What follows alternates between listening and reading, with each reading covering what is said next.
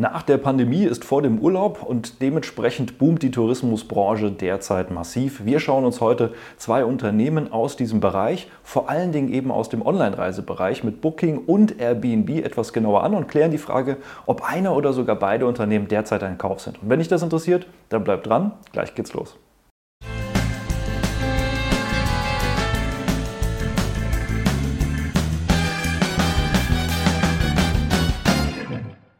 Hallo und herzlich willkommen auf meinem Kanal. Mein Name ist Maximilian Gamperling und wir sprechen heute mal über Online-Reiseportale und zwar über Booking und Airbnb. Das Ganze basiert auf der Umfrage in der YouTube-Community. Da habt ihr eben diesmal abgestimmt, diese zwei Unternehmen im Aktienduell gegeneinander zu stellen. Über Airbnb gab es ja schon mal eine einzelne Aktienanalyse, verlinke ich gerne hier im Video. Über Booking sprechen wir auf diesem Kanal das allererste Mal. Stell du auch gerne mal in die Kommentare ein, welche Aktien oder Aktienduelle du in Zukunft gerne in der Abstimmung sehen würdest und natürlich stimmen von samstags bis dienstags in meiner YouTube-Community mit ab, welche Aktien du gerne künftig da ebenfalls sehen möchtest, beziehungsweise welche nächste Aktienanalyse ich machen soll. Genug der Vorrede, starten wir mal mit dem langfristigen Chart der beiden Unternehmen und da gibt es schon den ersten großen Unterschied, denn tatsächlich ist es so, dass Booking Holding bzw. Bookings.com hier tatsächlich seit, ja, eigentlich kurz vor der Dotcom-Krise an der Börse ist, das heißt durchaus schon fast ein Urgestein im, im Verhältnis zu anderen Online-Unternehmen, aber äh, Airbnb tatsächlich hier erst äh, ja, die letzten Jahre an der Börse ist, also einen deutlich kürzeren Chart und deswegen macht natürlich dieser langfristige Vergleich zwischen den beiden Unternehmen relativ wenig Sinn. Wir gucken uns mal die beiden Unternehmen bzw. die beiden Aktien hier seit dem Börsengang von Airbnb Ende 2021 an. Und da gab es ja durchaus die eine oder andere Diskussion, ob das denn jetzt wirklich der beste Zeitpunkt ist für Airbnb an die Börse zu gehen. Denn schließlich waren wir ja gerade eigentlich so mitten aus der Pandemie heraus und die Stimmung gerade auch eben was Reisen und eben die Möglichkeit zu reisen anging, die war eher im Keller und das war vielleicht nicht unbedingt der beste Zeitpunkt für Airbnb an die Börse zu gehen. Nichtsdestotrotz hat sich das dann eben auch entsprechend weiterhin schlecht entwickelt. Das heißt, es war nicht so, als ob das im Prinzip direkt dann nach oben gegangen wäre und das Schlimmste schon hinter sich gewesen wäre. Nein, äh, es gab hier dann ein paar Turbulenzen und im Nachgang ging es dann gerade für Airbnb hier auch noch eine ganze Weile bergab, so bis zum ja, Ende 2022. Da wurde jetzt mal der vorläufige Tiefpunkt erreicht erreicht. Grundsätzlich ist es ohnehin so, wenn Unternehmen an die Börse gehen, dann gibt es häufig so eine IPO-Base, also so eben ein ja, Durchhänger nach dem Börsengang. Dazu habe ich auch mal ein Video gemacht, verlinke ich gerne hier eben auch unter diesem Video. Auf der anderen Seite haben wir hier Booking Holdings, die haben eigentlich einen ganz ähnlichen Verlauf gemacht, sind aber hier etwas stabiler geblieben, sind dann aber im Bärenmarkt 2022 mit unter die Räder gekommen, wenn auch nicht so weit runter wie Airbnb und haben sich dann aber eigentlich hier seit September, Oktober 2022 sehr gut entwickelt und seit dem Börsengang von Airbnb ging es für die Aktie um 15% runter und Booking 45% nach oben, also schon durchaus ein eklatanter Unterschied. Wie sah das denn in der gesamten Börsenlandschaft äh, zu diesem Zeitpunkt aus? Und wir gucken uns jetzt hier mal an, Booking Holding hier oben, dann haben wir hier den S&P 500 der hat hier seit dem Börsengang von Airbnb ebenfalls rund 20 Prozent zugelegt, also durchaus keine schlechte Entwicklung. Wir haben hier auch mal den US Travel und Tourism Index reingenommen, äh, ganz bewusst den amerikanischen, weil eben hier beides auch amerikanische Aktien sind. Und auch der hat sich hier mit 6, 8 Prozent ähm, in diesem Bereich ganz positiv entwickelt über den Zeitraum, aber eben nicht so stark wie der S&P 500. Wir haben hier auch noch mal den Consumer Discretionary ETF, also im Prinzip das, was sozusagen zyklische Konsumgüter sind, äh, zu denen natürlich auch Reiseunternehmen gehören innerhalb des S&P 500. Auch der hat sich mit 3,5 Prozent grundsätzlich positiv entwickelt und als Schlusslicht haben wir hier dann eben entsprechend Airbnb.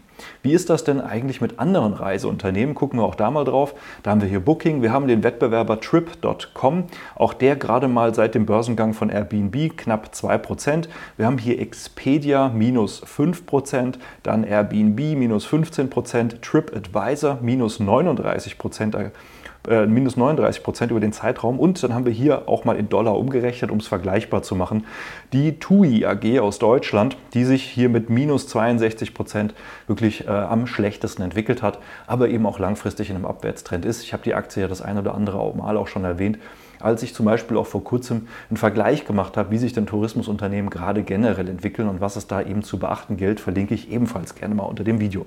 Das heißt, bei diesen Unternehmen, die wir hier sehen, Booking sticht hier so ein bisschen heraus und dementsprechend wollen wir uns die Unternehmen mal ein bisschen genauer anschauen, gerade natürlich Booking und Airbnb, was denn da die wesentlichen Unterschiede sind und wir starten mal mit Booking.com. durchaus ein sehr bekanntes Unternehmen. Natürlich auf der einen Seite mit der Marke Booking.com, auf der anderen Seite gehören hier auch Marken dazu wie Priceline, Agoda, Rentalcars.com, Kajak ebenfalls noch recht interessant oder bekannt. Und dann haben wir hier eben auch noch Open Table. Open Table hat jetzt nicht unbedingt direkt was mit Reisen zu tun. Das ist dann eben der Vorstoß auch in das Restaurantgeschäft. Das heißt, hier lassen sich eben dann auch Buchungen äh, auf gewissen Restaurants für Tische, für Uhrzeiten, für eine Anzahl Personen im Vorfeld machen. Hierzulande ist das noch gar nicht so weit verbreitet. Zum Teil gibt es das auch hier schon. In Amerika ist es aber schon fast der Standard, wenn man eben einen Tisch bucht, dass man das eben über Open Table macht. Insofern auch hier Booking eben auch in diesem Bereich nicht nur im Reisebereich sehr aktiv. Die klassische Website von Booking.com, die kennen vielleicht die meisten. Ich kann hier im Prinzip ja was auch immer ich möchte buchen. Meistens kennt man es vor allen Dingen für Aufenthalte, also Unterkünfte, Hotels und so weiter und so fort. Es ist tatsächlich auch so, dass sehr, sehr viele von den Unterkünften, die auf Airbnb sind, tatsächlich auch bei Booking zu buchen sind. Also es ist jetzt nicht so, dass es bei Airbnb nur Dinge gibt, die es nur dort gibt, auch aber eben nicht mehr so exklusiv, wie das früher der Fall war. Da hat sich Booking tatsächlich auch ein bisschen geöffnet. Anders als bei Airbnb kann man hier aber auch Flüge, Flüge und Hotels in Kombination, Mietwagen, Attraktionen oder eben auch Flughafentransfers buchen. Also eben ein deutlich, deutlich weiteres Angebot, als das eben Airbnb zum Beispiel hat. Gehen wir mal zu der Plattform herüber. Dann, und das dürfte den meisten bekannt sein, ist Airbnb eben vor allen Dingen eine Plattform für Unterkünfte und vor allen Dingen eben für etwas speziellere Unterkünfte. Ganz klassisch kommt Airbnb ja daher, dass man im Prinzip einfach eine Couch, die man bei sich zu Hause hat, nochmal vermieten kann, um eben Leuten, die sich das vielleicht jetzt auch nicht ein Hotel leisten können oder die einfach auch ein besonderes Erlebnis irgendwo haben möchten, dann eben zu ermöglichen, da zu übernachten, in den Kontakt zu kommen, eben auch mit den Eigentümern, um einfach auch mal andere Informationen zu bekommen, als man die vom Hotel normalerweise hätte. Das Ganze hat sich dann enorm ausgeweitet. Man kann komplette Unterkünfte mieten, man kann Räume mieten. Mittlerweile gibt es ja eben auch sehr, sehr viele Anbieter, die nur für Airbnb Unterkünfte erstellen, aber wie gesagt, diese dann auch zum Teil auf Plattformen wie Booking zum Beispiel anbieten und dann eben auf mehreren Plattformen ihre Unterkünfte anbieten. Es ist also nicht so, dass bei Airbnb alles exklusiv ist, aber man kann schon sagen, wenn man eben nicht das klassische Hotelerlebnis will, dann geht man wahrscheinlich eher eben zu Airbnb und wenn man das klassische Hotel möchte, dann sucht man eben eher bei Booking. Bei Airbnb sehen wir auf der einen Seite natürlich, dass man gerade was die Unterkünfte angeht, sowohl auf der Webseite als auch mobil sehr stark ähm, filtern kann. Mittlerweile hat sich das auch ein bisschen so weiterentwickelt, dass man wieder zurückkommen möchte in die Ursprünge. Das heißt, einfach den Kontakt zu den Vermietern wieder ein bisschen mehr herstellen möchte. Deswegen gibt es jetzt hier auch solche Gastgeberinnenpässe, wie sie das nennen, damit man einfach die Gastgeber noch mal ein bisschen besser kennenlernt, dass sich dieser Austausch und dieses ursprüngliches Alleinstellungsmerkmal von Airbnb wieder etwas herausarbeitet. Aber der Weg nach vorne, der ist wahrscheinlich ein anderer. Und dementsprechend hat Airbnb hier mittlerweile eben auch ja, Erlebnisse im Angebot. Das heißt, man kann dann sozusagen dort, wo man eben auch die Unterkunft gebucht hat, auch Erlebnisse buchen und auch das dann eben ähm, so ähnlich wie auf anderen Plattformen solche geführten Stadtführungen ähnliches, aber eben zum Teil auch Dinge, die zum Beispiel die Gastgeber auf Airbnb anbieten oder eben die dann nur auf Airbnb für die Region ganz exklusiv angeboten werden. Und da kann man dann eben ja auch nochmal andere Dinge buchen als nur die Unterkunft und das sind natürlich jetzt mal erste Erweiterungen, die aber trotzdem noch beim Grundgedanken von Airbnb dabei sind. Aber es gibt eben auch erste Probleme, gerade für Airbnb, da sie eben nicht das klassische Hotel sind. Gibt es zum Beispiel jetzt hier auch in New York ähm, ja ein neues Gesetz für Kurzzeitvermietungen, die eben nicht klassische Hotels angreifen, sondern eben vor allen Dingen äh, Leute, die eben ihren Wohnraum anbieten als Hotels. Das hat nämlich insofern etwas Überhand genommen, gerade in großen Städten, wo die Mieten ja ohnehin durch die Decke gehen, ähm, dass eben immer mehr auf Airbnb kurzfristig angeboten wird. Dadurch fehlt natürlich auch wieder Wohnraum und den klassischen Hotels wird natürlich Konkurrenz gemacht. Dementsprechend ist das nicht ganz so gern gesehen und es gibt immer wieder immer mehr Druck eben auch gegen solche Anbieter wie Airbnb und die stehen da an aller vorderster Front. Gab auch zum Beispiel schon Gesetzesgebungen und Gesetzesänderungen, zum Beispiel auch in Italien vor kurzem. Da wurden jetzt sogar äh, Unternehmensumsätze ähm, ja, beschlagnahmt, zumindest mal medial bisher, ähm, um da eben ja, äh, erste ähm, ja, Begrenzungen überhaupt durchzuführen. Das heißt, diese, ja, dieses etwas disruptive Geschäft hat natürlich eben auch Probleme Jetzt, wo es eben eine gewisse Größe bekommen hat und bekommt natürlich immer mehr Druck von außen. Nichtsdestotrotz, der generelle Trend zu mehr Reisen, der ist intakt. Wir sind jetzt hier wahrscheinlich eben mit 2023 das erste Mal eben auch wieder über dem Vorkrisenniveau vor der Pandemie. Und das soll jetzt eben auch wieder weiterhin äh, deutlich wachsen. Äh, das heißt, auch die nächsten Jahre ist eben hier auf der einen Seite mit Pauschalreisen, aber eben auch vor allen Dingen Hotels, Privat- und Ferienunterkünfte eben auch ein weiteres Wachstum zu rechnen rechnen und dementsprechend spielt es natürlich gerade beiden Unternehmen sehr, sehr stark in die Karten. Und das ist auch genau das, was Booking zuletzt festgestellt hat, dass eben Reisen absolute Priorität im Moment für die Menschen hat. Und das sehen sie eben bei sich auch und auf ihrer Plattform als Angebote. Schauen wir mal in die Unternehmen ein bisschen hinein und starten aber zuallererst mal mit der Eigentümerstruktur. Die ist durchaus unterschiedlich. Wir haben hier auf der einen Seite Booking.com, die gehört vor allen Dingen institutionellen Investoren. 97 Prozent sind eben hier bei Anbietern wie zum Beispiel State Street, T. Rowe Price, Dodge Cox, Giodi Capital, nicht unbedingt die klassischen ähm, ETF-Anbieter, außer eben hier State Street sondern eben durchaus auch eben bei aktiven Vermögensverwaltern. Und der größte Einzelinvestor, das ist jetzt der jetzige CEO, äh, Glenn Vogel mit 0,06 Prozent. Das sind trotzdem 60 Millionen Dollar, aber nichtsdestotrotz keine große Mehrheit. Anders sieht es bei Airbnb aus. Hier sind lediglich 72 Prozent bei institutionellen Investoren. Hier strategische Investoren, die haben einen relativ großen Anteil, nämlich um die 3 Prozent. Und dann gibt es hier noch andere, also Free-Float-Investoren. Und gerade 3 Prozent, das verteilt sich auf die ursprünglichen Gründer von Airbnb, Joseph Gabbia, Brian Chesky, der heute auch der CEO ist. Und dann äh, lässt das auch nach. Also die ursprünglichen Gründer haben hier noch 1,4 bis 1,2 Prozent, äh, 760 bis um die 700 Millionen an Vermögen. Und das verteilt sich dann eben unter anderem eben hier auf Brian Chesky. Ähm, er ist eben Gründer und CEO des Unternehmens seit 2008, als das Unternehmen an den Start gegangen ist. Und hier Glenn Vogel ist seit Juni 2019 bei Booking äh, Holding als CEO aktiv. Schauen wir mal in die ersten Unternehmenskennzahlen hinein und gehen dazu den Aktienfinder. Da sehen wir hier die Umsatzentwicklung, die bei beiden Unternehmen langfristig erstmal steigend ist, wobei bei Airbnb das Ganze noch nicht ganz so langfristig ist. Die Daten reichen hier eben nur zurück bis 2017, auch wenn das Unternehmen schon länger existiert, hat man eben vor dem Börsengang nicht unbedingt die komplette Historie offengelegt, sondern äh, legt dann für gewöhnlich nur die letzten Jahre offen, was eben sozusagen gefordert wird von der Börsenaufsicht. Was wir auch sehen können, sehr schön bei Booking, dass die Margen wunderbar ansteigen. Wir sehen bei beiden natürlich hier diesen Einbruch von Corona. Wir sehen aber, wie sich das auch wirklich wieder schnell erholt hat. Booking ist mittlerweile bei den Umsätzen wieder über dem Vorkrisenniveau. Auch Airbnb ist bei den Umsätzen über dem Vorkrisenniveau. Also man wächst da durchaus auch stärker als der gesamte Markt. Was hier eben schön ist, sind die steigenden Margen. Und interessant ist dann auch die Marge an sich, denn Airbnb, das werden wir gleich sehen, war vor kurzem noch im Verlust, mittlerweile aber im Gewinn. Die operative Marge bei Booking liegt bei ungefähr 30,7 Prozent, bei Airbnb etwas weniger, 24 Prozent knapp, also 7 Prozentpunkte niedriger. Interessanterweise ist die Nettomarge jetzt aber in diesem Betrachtungszeitraum hier bei Airbnb 57 Prozent und bei Booking bei 26 äh, Prozent. Bei Airbnb muss man mal eher schauen, wie sich das langfristig entwickelt. Da sind natürlich jetzt auch noch mal sehr, sehr viele Sondereffekte gerade zu Beginn des Geschäfts jetzt eben an der Börse, die da noch mal ein bisschen mit reinspielen. Booking hier schon ein bisschen länger aktiv, deswegen sehen wir hier auch ein bisschen eine einheitlichere Entwicklung. Beide Unternehmen wachsen ganz in Ordnung. Äh, Booking Holding nicht mehr ganz so stark wie in der Vergangenheit. In den letzten zehn Jahren ist man noch mit 12 Prozent pro Jahr gewachsen. Das hat sich jetzt reduziert in den letzten fünf Jahren auf knapp 8 Prozent. Airbnb wächst hier deutlich stärker. Die letzten fünf Jahre ist man mit gut 23 Prozent pro Jahr beim Umsatz gewachsen. Also das deutlich stärkere Wachstum bei Airbnb ist aber eben auch das deutlich kleinere Unternehmen, wenn wir mal zurückgehen. Wir haben hier nämlich bei Booking einen Umsatz von 20,6 Milliarden, bei Airbnb von 9,6, also durchaus ein Unterschied von um die 11 Milliarden. Der will natürlich auch erstmal aufgeholt werden und Booking hat natürlich hier auch eine deutlich breitere Angebotspalette bereits.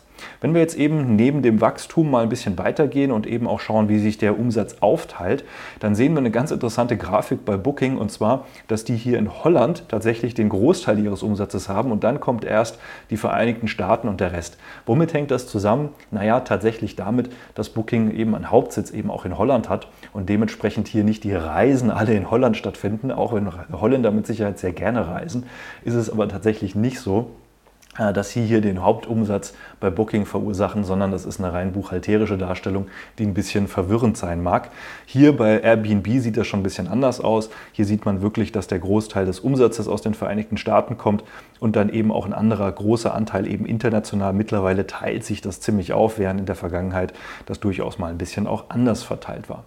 Wenn wir jetzt mal angucken, aus welchen Bereichen kommt denn der Umsatz, naja, dann ist das bei Airbnb relativ einfach. Die sagen, naja, es kommt halt aus unserer Plattform. Booking unterteilt das so ein bisschen. Sie sagen, auf der einen Seite sind sie eben äh, ein Agent, der eben vermittelt wie zum Beispiel Flugreisen als Agent. Dann gibt es eben hier Merchants, also sie verkaufen eben Dinge weiter. Und dann gibt es eben hier tatsächlich auch noch Werbeumsätze, das heißt, wo sie eben ihre Plattform als Werbeplattform anbieten, etwas, was Airbnb bislang eben nicht macht. Manchmal nervt das ja auch bei Booking, weil da wird ja ständig irgendwas angezeigt. Häufig eben von den Hotels an sich und eben von den Reisen an sich, also keine externe Werbung, aber eben trotzdem äh, kann das durchaus mal auch nervig sein. Gehen wir mal in die Gewinnentwicklung hinein, dann sehen wir hier bei Booking auch tatsächlich eine sehr, sehr schöne, äh, sehr kontinuierliche Gewinnentwicklung bis eben auf den Einbruch hier von Corona. Da war man aber auch doch trotzdem leicht im Gewinn, auch wenn die Cashflows mal minimal im Minus waren. Trotzdem hat man einen leichten Gewinn gehalten und ist dann aber sofort wieder in den Gewinn gekommen und ist mittlerweile auch hier über dem Vorkrisenniveau beim Gewinn zurück. Airbnb, ja, die sind mit Verlusten an die Börse gestartet und haben dann die Verluste logischerweise im Corona-Zeitraum massiv ausgebaut. Ist ja auch klar, wenn weniger Umsatz reinkommt, aber die Kosten eben nicht kleiner werden bei so einer Plattform, dann ist das ein Problem. Seit 2021 war das schon deutlich weniger. 2022 war man dann im Gewinn und die aktuellen Quartalszahlen für 2023 schauen ebenfalls sehr gut aus. Laut Analystenprognosen soll das jetzt aber eben abflachen in den nächsten Jahren. Ähm, ohne dass ich jetzt genauer hätte ähm, ja, eruieren können, warum das denn der Grund sein soll. Das hat sich mir jetzt noch nicht so erschlossen und die Analysten waren da auch noch ein bisschen ja, zurückhaltend. Da gab es jetzt im Prinzip keinen Grund dafür. Das kann aber durchaus daran liegen, dass die Analysten ja immer hier solche Durchschnittswerte angeben und die brauchen immer eine ganze Weile, bis sie ihre Schätzungen abgeben. Hier im Aktienfinder fließen aber schon die aktuellen Zahlen ein. Das heißt, wenn man das mal wegblenden würde und würde hier so die Entwicklung annehmen, dann hätte man halt einfach eine weitere Entwicklung gehabt. Das ist immer so ein bisschen das Kritische bei Analystenschätzungen.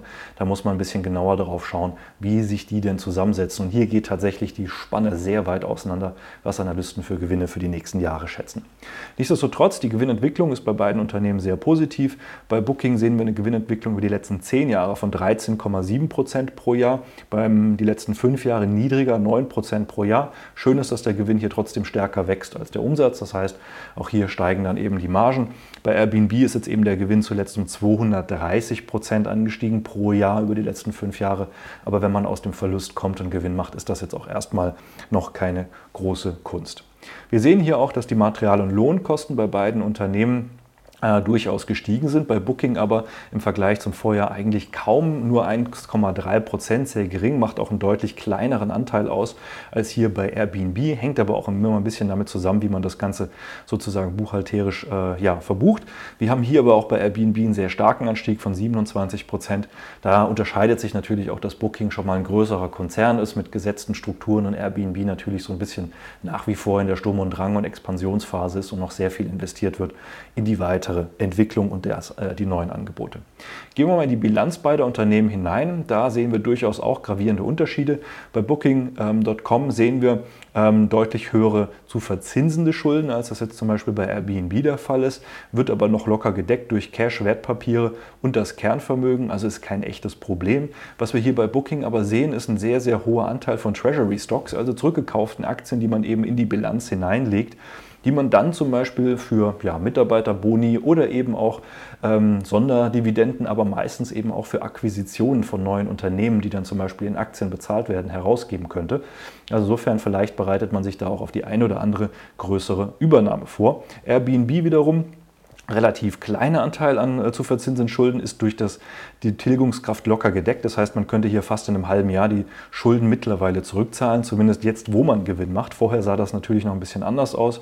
Auch hier die Schulden locker gedeckt eben durch die ähm, Cash- und Wertpapiere und Kernvermögen. Also auch hier kein echtes Thema, was wir bei Airbnb sehen. Also die Bilanzen beider Unternehmen sind vollkommen in Ordnung. Airbnb äh, hat das jetzt natürlich noch nicht so lange dargestellt, wie Booking das bisher dargestellt hat. Insofern muss man natürlich hier bei Airbnb noch mal ein bisschen schauen, wie sich das die nächsten Jahre entwickelt. Apropos Übernahmen, es ist tatsächlich so, dass Booking äh, ständig auch auf der Suche ist nach neuen Übernahmen. Äh, sie haben jetzt eben auch vor kurzem versucht, eTravely zu kaufen. Da hat dann aber tatsächlich die Europäische Kommission oder die EU-Kommission eben diese Übernahme unterbunden, weil sie eben eine zu hohe Marktmacht von Booking befürchtet haben. Das heißt, es ist durchaus das weitere Ziel von Booking auch durch, äh, durch Akquisition zu expandieren und weiter zu wachsen. Und äh, das wurde jetzt hier aber auch erstmal ein Riegel vorgeschoben, aber auch da gibt es mit Sicherheit international noch genug andere Möglichkeiten, etwas zuzukaufen. Was wir ebenfalls bei Booking sehen, ist sehr schön, dass wir hier so seit 2014 eher auch rückläufige ausstehende Anzahl Aktien haben. Das heißt einfach als Aktionär äh, ja, durch Rückkaufprogramme nochmal ein zusätzlicher Rückenwind. Also hier eine sehr, sehr schöne Sache. Bei Airbnb, wie man das so von einem Startup erwarten würde, eigentlich genau umgekehrt. Die Anzahl ausstehender Aktien geht eher nach oben. Nur eben jetzt hier 2023 ging es sogar tatsächlich mal ein bisschen nach unten, aber da fehlt noch der langfristige Trend, um da wirklich mehr Aussagen drüber treffen zu können. Schauen wir uns mal die ersten Kennzahlen an und dann gehen wir hier mal in das KGV der beiden Unternehmen hinein, besser gesagt in das bereinigte KGV. Da sehen wir hier bei Booking 1 von 19, bei Airbnb von 12, auch beide unter ihrem historischen Durchschnitt. Das lag bei Booking eher so bei 60, bei Airbnb bei 82 jetzt eben hier seit 2014 zurückgehen, wobei man ja eben sagen muss, dass Airbnb noch gar nicht so lange an der Börse ist. Deswegen ist der Schnitt hier eben erst seit 2021. Schauen wir uns das mal an im Vergleich zu anderen Unternehmen. Dann sehen wir eben hier TripAdvisor 16, Expedia 12, Trip.com 23. Das heißt, wir sind hier bei beiden Unternehmen eigentlich eher niedrig und vor allen Dingen unter dem Schnitt der letzten zehn Jahre. Eigentlich so wie gut wie bei jedem Unternehmen. Da steckt tatsächlich einfach noch so ein bisschen ja, die Pandemie in den Aktienknochen sozusagen drin.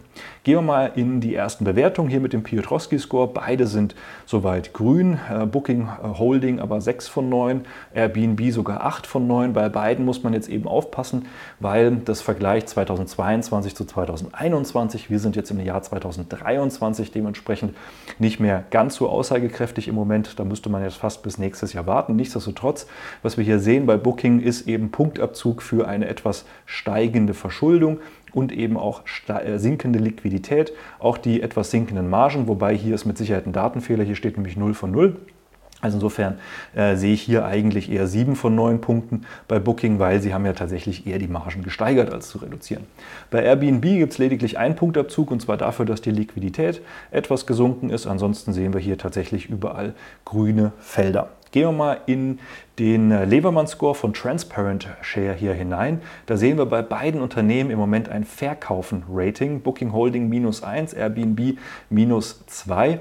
Bei Booking gibt es Punktabzug für die Eigenkapitalquote, für das aktuelle KGV, auch im Verhältnis zu den letzten fünf Jahren, kann ich persönlich jetzt nicht ganz so nachvollziehen zu dem, was wir auch gerade eben gesehen haben. Die Reaktion auf die letzten Quartalszahlen war schlecht und das Kurs-Buchwert-Verhältnis, ja, das bekommt eigentlich überall immer Punktabzug, äh, wenn man hier auf diesen Score guckt. Gehen wir hier mal bei Airbnb, da sehen wir eben auch das aktuelle KGV und eben auch im Verhältnis zu den letzten fünf Jahren. Ja, da gibt es natürlich noch nicht so einen richtigen Schnitt über die letzten fünf Jahre, ansonsten sehe ich das Thema nicht ganz so kritisch. Die Kursveränderung der letzten sechs Monate im Vergleich zum Index ist bei Airbnb noch ein Punktabzug, auch in den letzten zwölf Monaten. Das haben wir ja eingangs schon gesehen.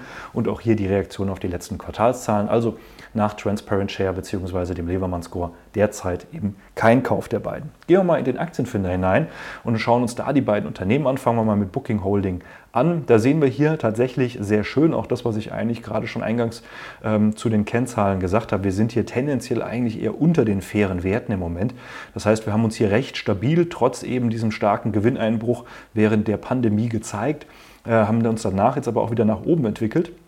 Und jetzt sind wir aber nach wie vor unter den fairen Werten und die Analystenschätzungen, die bis Ende 2026 gehen, sprechen von einem Potenzial von 125 Prozent oder 29 Prozent pro Jahr, falls denn eben tatsächlich die Gewinnentwicklung sich so fortsetzen würde, wie man das dann erwartet, eben aus Analystensicht. Gucken wir uns das mal bei Airbnb an. Da hatte ich ja hier am 25.11. mal eine Aktienanalyse gemacht, als die Aktie ja wirklich ganz frisch an der Börse war. Und damals hatten wir eben auch darüber gesprochen, dass es noch schwierig ist, überhaupt eine Einschätzung zu treffen, gerade jetzt hier eben auf Basis fairer Werte, denn es sind einfach noch keine historischen Kennzahlen da, auf deren Basis man das Ganze machen kann.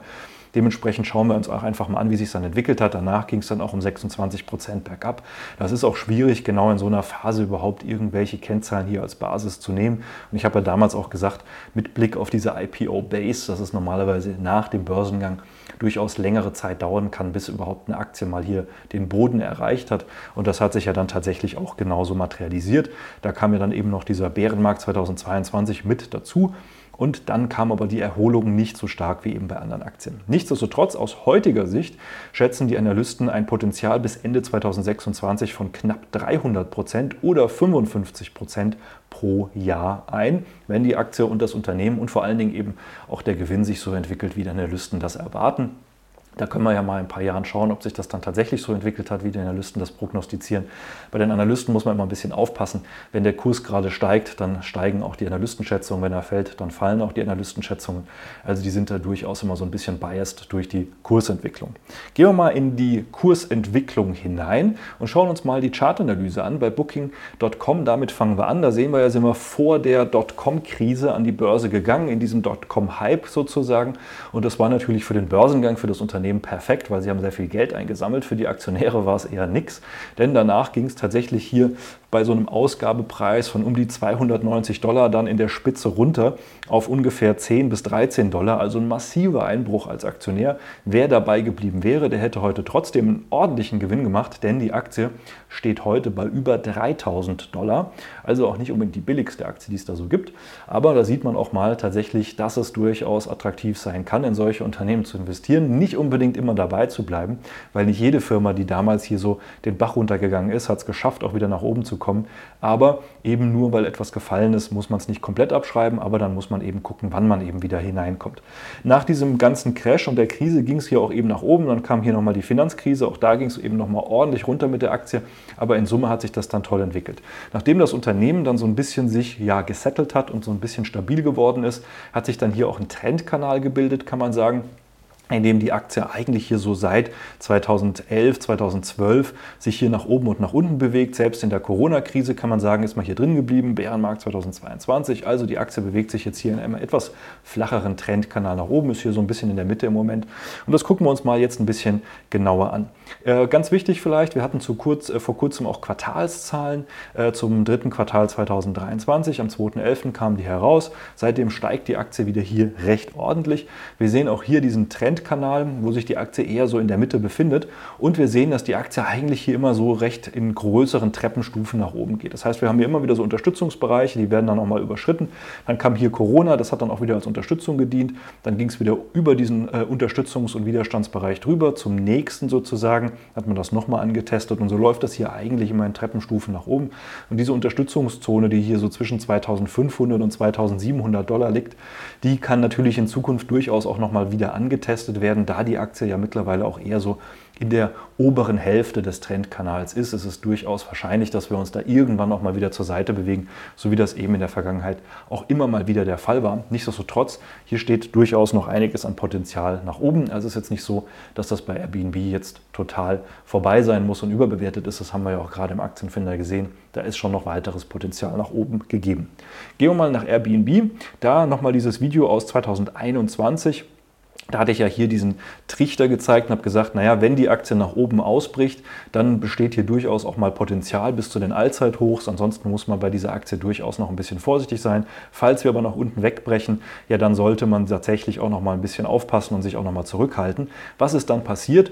Naja, wenn wir noch mal zurückgucken, eben hier war das Video aus äh, September 2021, hier eben dann dieser Trichter. Danach sind wir nach oben ausgebrochen. Wir sind bis zu den Allzeithochs gelaufen, genauso wie das eigentlich dann auch zu erwarten war. Nur hat das dann eben hier nachgelassen und mit dem Bärenmarkt 2022 ging das alles wieder bergab. Ende 2022, Anfang 2023 hat sich jetzt hier aber wieder eine positive Entwicklung gezeigt. Wir bekommen jetzt hier höhere Tiefs, höhere Hochs so langsam. Das heißt, hier bildet sich so langsam eben auch wieder ein äh, neuer Anstieg und äh, eben damit auch neues Potenzial. In der Spitze sind wir tatsächlich hier um 61 Prozent gefallen. Das ist nach so einem Börsengang durchaus auch mal so eine IPO-Base, wo man sagen kann, ja, das könnte es schon gewesen sein. Und äh, dementsprechend gibt es hier durchaus das Potenzial, dass sich hier vielleicht jetzt äh, ein langfristiger neuer Trend etabliert mit Airbnb. Bisschen aufpassen muss man noch hier. Ähm, äh, wir hatten hier Quartalszahlen am 1.11. beim Unternehmen. Die waren jetzt noch nicht ganz so berauschend, dass sie jetzt irgendwo hier ein äh, extremen Anstieg produziert hätten und dass man jetzt sagen könnte, es geht direkt weiter nach oben, äh, sondern die waren eben nach wie vor etwas verhalten. Deswegen ist dieser Anstieg hier auch noch nicht wirklich so dynamisch, wie man sich das wünschen würde.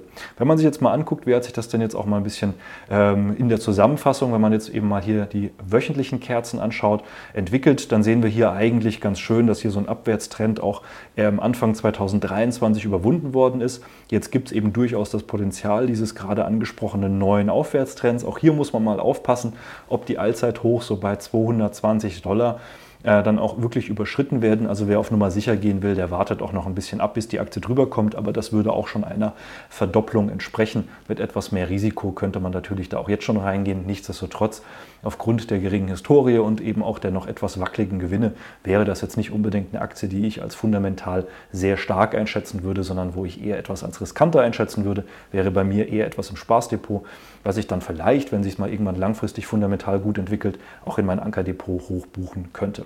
Derzeit bin ich übrigens in keinem der beiden Unternehmen investiert, passt bei mir einfach im Moment nicht rein. Ähm, insofern, ich hatte aber auch schon durchaus mal über Phasen Investitionen in einem der beiden Unternehmen drin. Ich begleite die auch zum Teil manchmal durch Optionen, deswegen, das ist jetzt eine Momentaufnahme. Zum Moment dieses Videos bin ich aber in keinem dieser beiden Unternehmen in keinster Weise investiert. Wenn du sagen möchtest ähm, oder wenn du wissen möchtest, wie du für dich eben auch solche Analysen anstellen kannst und wie du eben auch die richtigen Werte für dein Depot findest, melde dich gerne mal für ein kostenloses Strategiegespräch.